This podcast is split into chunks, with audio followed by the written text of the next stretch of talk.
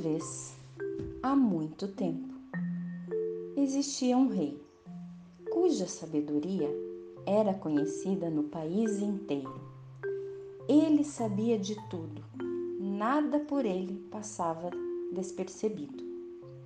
E era como se as notícias das coisas mais ocultas lhe fossem trazidas pelos ares. Ele tinha, porém, costume bastante estranho. Após cada almoço, quando tudo já estava tirado da mesa e não havia mais ninguém presente, um criado de sua confiança tinha de lhe trazer mais uma travessa. Essa travessa, porém, estava tampada e o próprio criado não sabia o que havia dentro. E pessoa alguma sabia, porque o rei não a destampava e nem comia até ficar completamente sozinho. Isso já acontecia havia bastante tempo. Então, um dia, a curiosidade venceu o criado ao levar a travessa embora. Ele não resistiu. Carregou a travessa para o seu quarto. Depois de fechar cuidadosamente a porta, ele levantou a tampa e viu que lá dentro estava uma cobra branca. Ao vê-la, o criado não conseguiu resistir à vontade de prová-la. Cortou um pedacinho dela e colocou-a na boca. Mas nem bem ele tocou a ponta da língua quando ouviu diante de sua janela um estranho sussurrar de vozes finas. Ele foi, escutou e percebeu que eram os pardais conversando entre eles e contando toda a sorte de coisas que eles viram e ouviram no campo e na floresta. Saborear a cobra lhe dera a capacidade de entender o idioma dos animais. Justamente naquele dia, aconteceu que sumiu o mais belo anel da rainha, e a suspeita de furto caiu sobre o criado de confiança, pois ele tinha acesso a tudo. O rei convocou-a à sua presença e o ameaçou entre palavras de dura repreensão. Lhe deu severo castigo e punição até o dia seguinte, se ele não pudesse indicar um outro culpado. Não lhe adiantou nada afirmar a sua inocência. Ele foi despedido sem melhor escolha. Na sua angústia, ele desceu para o pátio e ficou pensando em como se livrar daquela aflição. Seu coração estava muito doído. Lá estavam os patos muito tranquilos na água corrente, descansando, alisando-se com os bicos e conversando entre si. O criado então parou e ficou escutando. Eles contavam uns aos outros por onde estiveram andando naquela manhã e que boa comida encontraram. Foi então quando um deles disse assim, meio aborrecido: Eu sinto um peso no estômago. Engoli na pressa um anel que estava embaixo da janela da rainha. Aí o criado o agarrou pelo pescoço, levou-o para a cozinha e disse ao cozinheiro: Mata logo esse pato. Ele já está bem nutrido. Sim, disse o cozinheiro. Este aqui não teve preguiça de se cevar e já estava há muito com vontade de ser assado. Foi então que ele cortou o pescoço do pato e quando ele foi aberto, o anel da rainha foi encontrado lá dentro da sua barriga. Agora, o criado pôde facilmente provar a sua inocência perante o rei.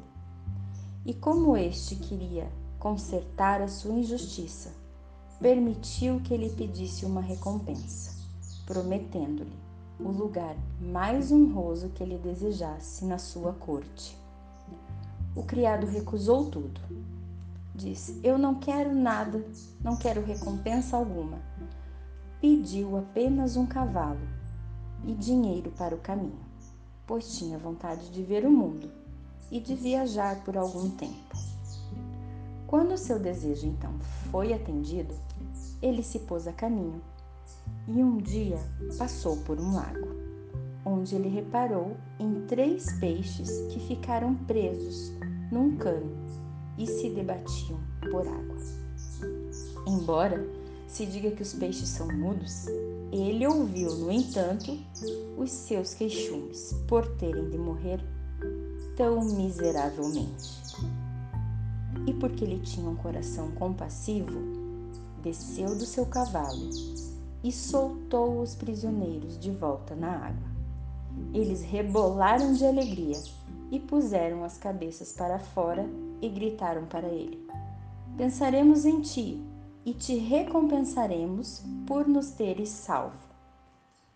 O homem, feliz, cavalgou adiante e pouco depois pareceu-lhe ouvir uma voz na areia aos seus pés prestou bastante atenção e ouviu uma rainha das formigas se queixando.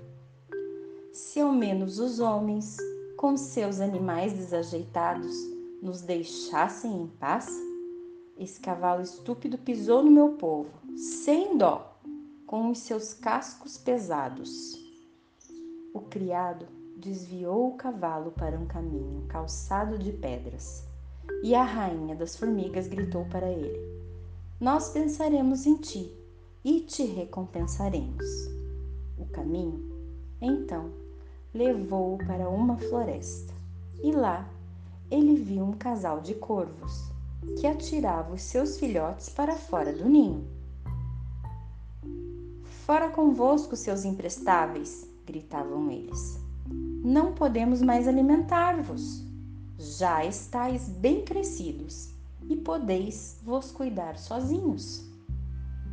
Os pobres filhotes, caídos no chão, esperneavam e se debatiam, gritando: Coitados de nós, crianças desamparadas! Temos de nos alimentar sozinhos e ainda nem sabemos voar. Só nos resta morrermos aqui, de fome. Então o bondoso jovem apeou do cavalo, matou o cavalo com seu punhal e deixou-o como alimento aos filhotes de corvo. Eles se aproximaram aos pulinhos, satisfizeram sua fome e logo em seguida gritaram: Nós pensaremos em ti e te recompensaremos. Agora ele tinha de usar as suas próprias pernas e, depois de caminhar por muito tempo, chegou a uma grande cidade. Lá havia muito barulho e muita aglomeração pelas ruas. E chegou um homem a cavalo e anunciou que a filha do rei procurava um marido, mas quem quisesse conquistá-la teria de executar uma difícil tarefa e, se não conseguisse resolvê-la direito, perderia a própria vida. Muitos já haviam tentado, porém em vão, e pagaram com a vida. Mas, quando o jovem viu a princesa, ficou tão deslumbrado pela sua beleza que se esqueceu de qualquer perigo. Apresentou-se ao rei e se declarou candidato. Imediatamente, ele foi levado à beira-mar e, diante dos seus olhos, um anel de ouro foi atirado nas ondas. Então, o rei lhe ordenou que fosse buscar o anel no fundo do mar e acrescentou: Se voltares à tona sem ele, serás novamente atirado às ondas, até que morras bem lá no fundo. Todos lamentaram o belo jovem e depois o deixaram sozinho à beira-mar. O moço ficou lá parado pensando no que iria fazer. Aí ele viu três peixes nadando e eram os mesmos cuja vida ele salvara lá atrás. O do meio tinha uma boca com uma concha que ele depositou aos pés do moço. Quando ele a pegou e abriu, lá estava o anel de ouro, dentro da coxa. Cheio de alegria, ele levou o anel ao rei e esperou que ele lhe desse a recompensa prometida.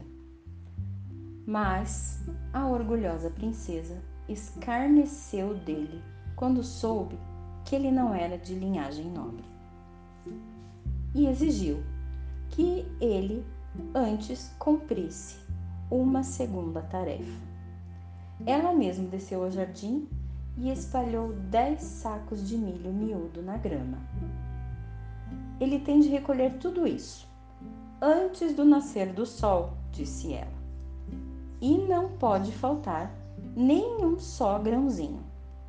O jovem sentou-se no jardim e ficou pensando como seria possível cumprir essa tarefa. Não conseguiu descobrir nada e lá ficou sentado muito triste, esperando pela madrugada, quando seria levado para a morte. Mas, quando os primeiros raios de sol caíram no jardim, ele viu os dez sacos enfileirados, um junto ao outro, bem cheios, sem que faltasse um só grãozinho. A rainha das formigas chegara no meio da noite com suas milhares e milhares de formigas. E os bichinhos, muito agradecidos, tinham diligentemente recolhido todos os grãos de milho, devolvendo-os aos sacos. A filha do rei desceu pessoalmente ao jardim e viu com tamanho espanto que o jovem cumprira o encargo que ela lhe dera mas ela não conseguiu vencer o seu coração orgulhoso e disse: Embora ele tenha resolvido os dois problemas, não poderá ser meu esposo antes de me trazer uma maçã da árvore da vida. O jovem não sabia onde se encontrava a árvore da vida. Ele se levantou e se dispôs a caminhar, enquanto suas pernas o carregassem. Mas de verdade não tinha esperança, não. Quando já atravessara três reinos e chegara ao anoitecer a uma floresta, o moço sentou-se debaixo de uma árvore para dormir. Aí ele ouviu o farfalhar entre os galhos e uma maçã de ouro caiu na sua mão. Ao mesmo tempo, três corvos vieram voando pousaram no seu joelho e disseram: Nós somos os três filhotes de corvo que tu salvaste da fome. Quando crescemos e soubemos que tu procuravas a maçã de ouro, voamos por cima do mar até o fim do mundo, onde está a árvore da vida, e te trouxemos a tal maçã. Cheio de alegria, o jovem pôs-se a caminho de volta e trouxe a maçã de ouro para a bela princesa, a quem, agora, já não restava mais nenhuma desculpa. Eles repartiram a maçã da vida e a comeram juntos. Então, o coração da moça se encheu de amor pelo jovem e eles viveram felizes até a profunda velhice. Colorim colorado, este conto está terminado.